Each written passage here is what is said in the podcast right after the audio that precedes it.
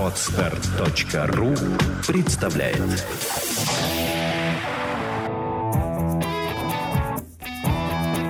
Проект «Чувство покоя» представляет Александра Иванова и Андрей Капецкий в лучшем психологическом подкасте «Психология, мифы и реальность».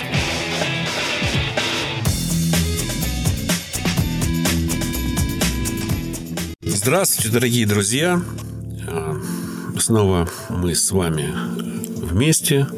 Я Андрей Капецкий. Я Александра Иванова. Здравствуйте. Сегодня мы будем говорить о такой, может быть, простой, может быть, непростой теме, о наших переживаниях, которые могут превратиться в некую проблему. Это звучит так. Близко к сердцу. Когда так говорят, Александр? Э, эти слова, э, что они значат и почему так говорят? Ну, так говорят о людях, которые э, чрезвычайно эмоционально воспринимают те или иные события в своей жизни. Можно сказать, большинство ситуаций они воспринимают остро. Не могут спокойно или равнодушно э, отнестись к чему-то, не могут посмеяться. Поэтому, говорят, он принимает близко к сердцу. То есть э, человек очень э, реактивный, очень эмоциональный, излишне эмоциональный. Надо сказать, что э, близко к сердцу принимают не только плохое, но и хорошее. Придают избыточное значение не только плохим событиям, неприятным, но и приятным событиям тоже. А это может нанести вред? То есть вот эта сверхрадость, э, то, что сверхпереживание негативное, это понятно. А сверхрадость тоже может ну, выбить из человека, человека из колеи, привести его куда-то не туда. Это плохо? Это плохо просто потому, что это чрезмерно. Потому что, смотрите, чрезмерная радость, да, когда само по себе событие а, вот этого наслаждения не несет, но человек его испытывает, это хорошо только в тот момент, когда он наслаждается моментом, своей радостью.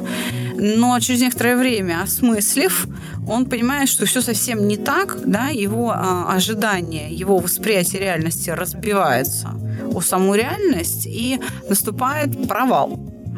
Поэтому вот эти э, переходы от плюса к минусу, вверх-вниз, вверх-вниз, они бывают очень большой амплитуды. Разрыв между э, верхней точкой и нижней точкой настолько велик, что человек изматывается. А, а как тогда определить вот э, порог действия этой, этой эмоции?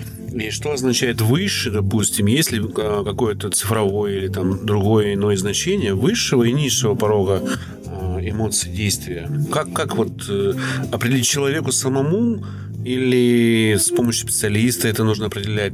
Может ли человек это... Ну, такой сложный вопрос, наверное. Ну, вот как эти пороги определяются? Ну, И что это? Э, во-первых, мне очень нравится, как поставлен вопрос профессионально. Э, действительно, речь идет о порогах действия эмоций. Что такое порог действия эмоций? Это время запуска реакции время. То есть чем больше время, тем выше порог действия эмоций.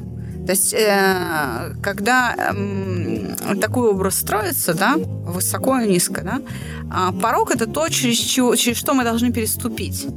Да, высокий порог действия эмоций – это порог, через который невозможно переступить. То есть эмоции не наступают. Время идет, вот э, событие происходит, да, время идет, а реакция не наступает. Это высокий порог действия эмоций. Такой человек он хладнокровен, он очень эмоционально стабилен, очень выдержан, да, а таких людях говорят, что, о, это человек с железной выдержкой, да, с железным характером. Человек, у которого низкий порог действия эмоций, через него легко проскочить, он его не замечает. То есть время на развитие реакции на события или ситуацию, оно очень коротко. Оно может практически следовать э, в, ну, параллельно ситуации.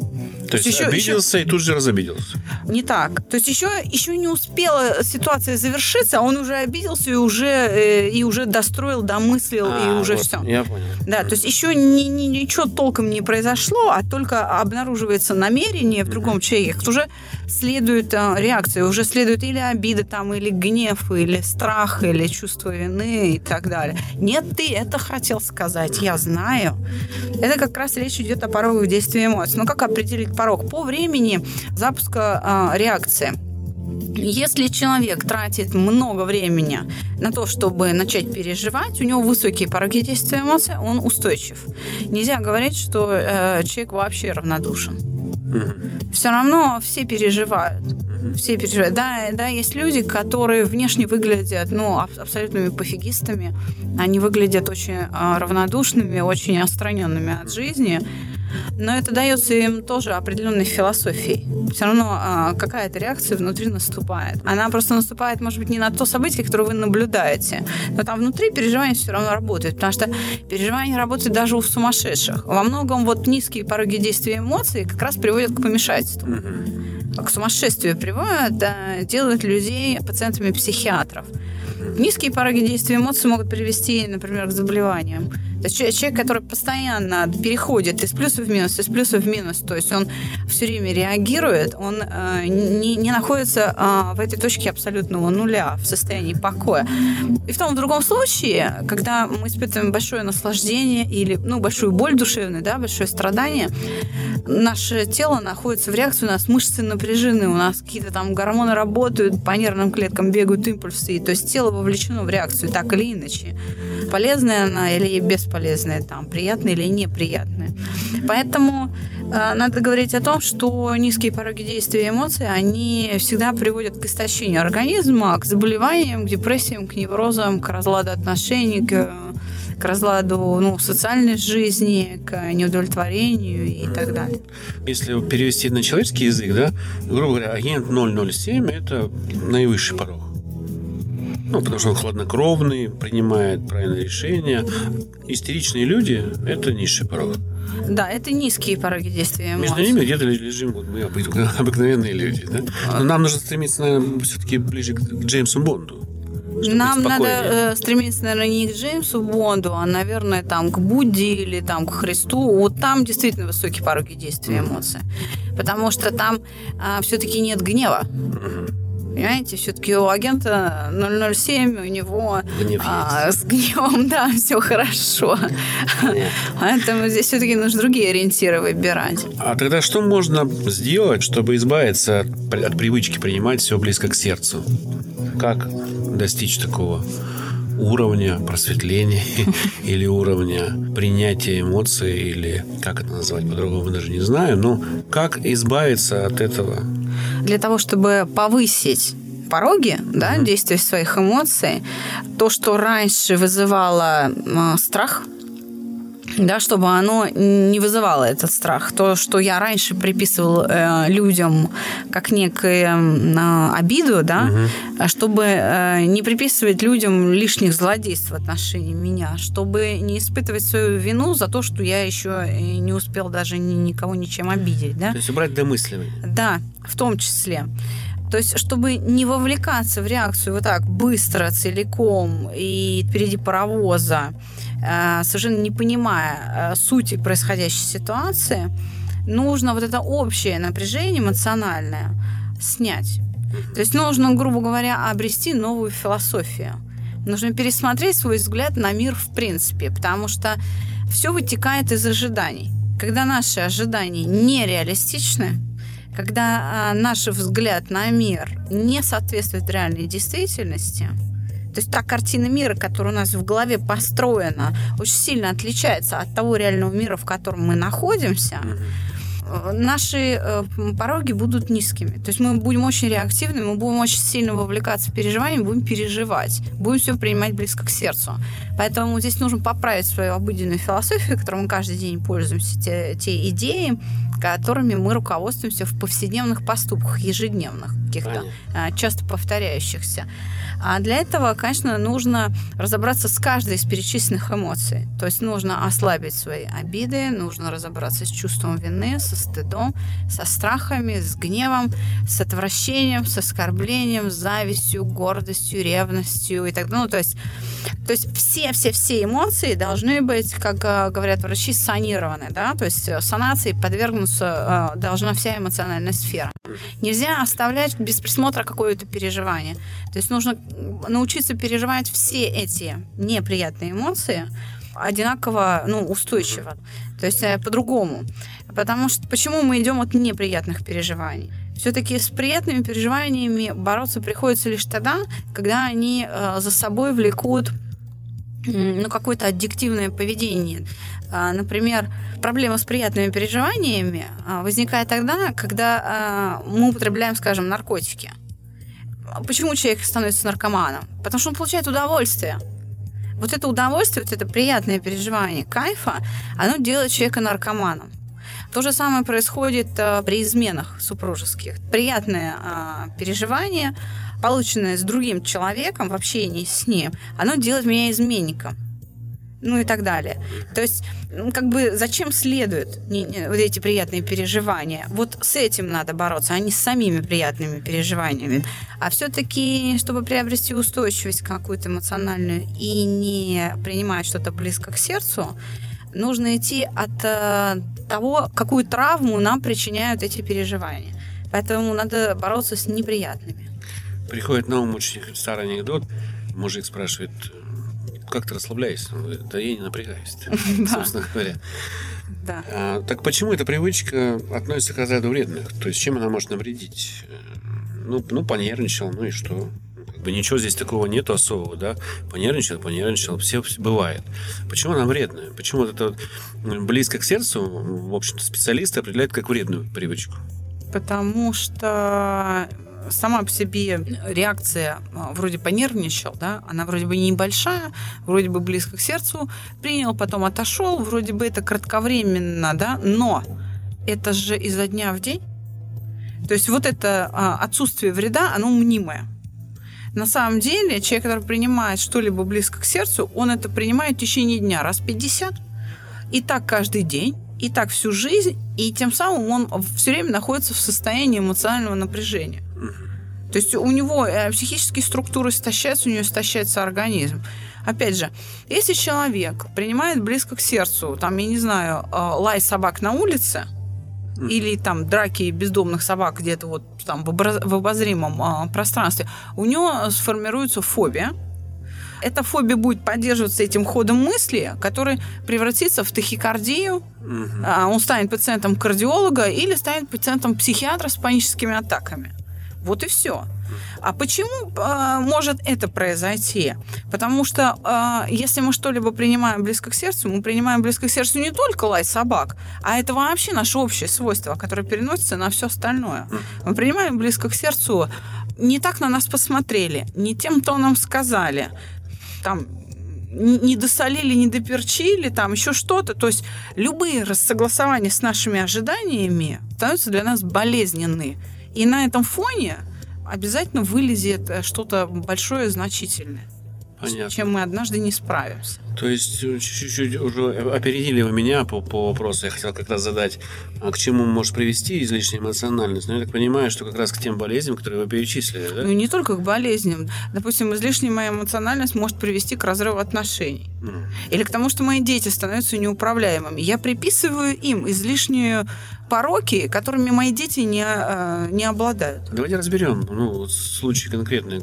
Как может в отношениях и с ребенком? Вот какие-то самые такие тривиальные, у вас же есть опыт этих случаев. Как это может повлиять на отношения и как это может повлиять на отношения с детьми? по одному случаю из и того и другого. Очень яркий пример это, так скажем, э, принятие пищи в семье. Так. Когда э, мужчина привыкает к определенной э, последовательности действий за обедом. Вот он женился, и, создавая новую семью, не поставил известность жену о том, как должна э, вот эта вот последовательность за обедом э, ну, происходить. Это для него очень важно. Садятся, что называется, 2-3 дня после свадьбы, очухались, садятся, вот у них первый такой семейный да, обед или там завтрак, и нарушается вот эта привычная для него последовательность. И он говорит, ты меня не любишь. Он говорит это раз, он говорит это два, он говорит это три. Это повторяется за Он принял это близко к сердцу. Он принял это близко к сердцу, что она для него причиняет неудовольствие, что она не заботится о нем. А в итоге жена говорит, а зачем ты женился? отношения на старте разваливаются. Просто потому, что человек близко к сердцу принял нарушение, ну, извините, пищевой процедуры всего-навсего. То есть мелочь, которая могла бы быть оговорена, и ничего бы страшного не случилось, если бы люди сказали правила вот такие. Наоборот, я бы даже так сказала. Надо быть готовым к тому, что твои правила будут нарушены, и надо вырабатывать новые.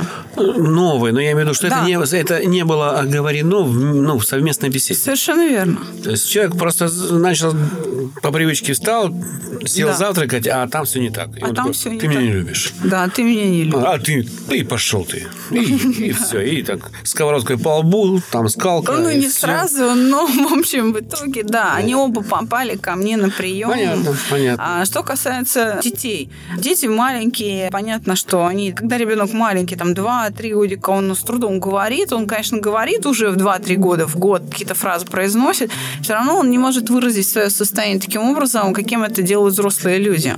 Он не может свои переживания открыть. Он может там назвать какие-то предметы и обозначить какое-то свое действие речью, но он не может о своих переживаниях сказать. Он просто плачет. Когда ему плохо, он просто плачет. Когда ему хорошо, он просто радуется. Все. Поскольку, поскольку э, ребенок плачет, да, он не говорит о том, что если мама ленива, извините за прямоту, если мама просто ленива, она ленится подумать, почему ребенок плачет, что он маленький и не может выразить, что ты капризничаешь? Потому что он плачет раз, плачет два, плачет три, вот ты плакса, ты... Его просто сдают, там, не знаю, невропатологу, начинают кормить какими-то там успокоительными, новопосит, что-то еще. Потом говорит, ну, вот новопосит не помогает, значит, э, у него... Да, значит, нет, это просто характер такой. Так это ты формируешь характер своей невнимательности. Это ты не понимаешь, не хочешь понять, почему ребенок плачет. У него просто нет средств.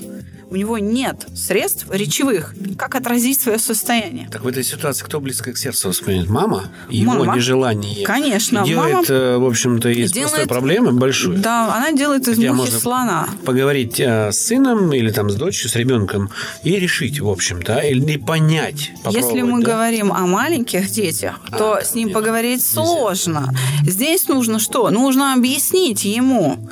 Вот он там упал, плачет. Надо ему сказать, больно. Тебе больно. И тогда он будет понимать, что вот этим словом обозначается вот это конкретное состояние.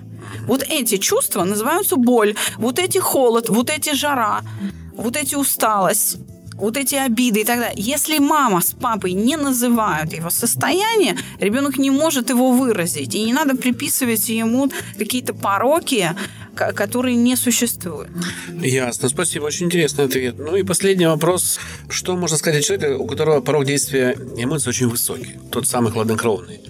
Это очень э, счастливый человек, с которым всегда приятно общаться, потому что человек с высоким порогом действия эмоций, он успевает подумать, прежде чем выдать реакцию. Это он решает, обижаться ему или нет, бояться или нет, испытывать вину или нет. Он хозяин своей судьбы. О таких людях, э, в общем, надо говорить с большим уважением и на них равняться. Потому что это большое везение, большая удача, если в вашем кругу есть такой человек. Если ваш начальник, человек с высокими порогами действия эмоций, он не будет принимать необдуманных решений. С ним хорошо. Да, с ним хорошо, с ним комфортно. Это люди, которых воспринимают как надежных. Это люди, которых уважают. Это люди э, очень достойные э, во всех отношениях. Я понял. Ну что ж, меня лично ваши ответы удовлетворили. Я получил исчерпывающие ответы на те вопросы, которые я вам задавал. Спасибо вам за приятную беседу. С вами были Андрей. И Александра. До новых встреч.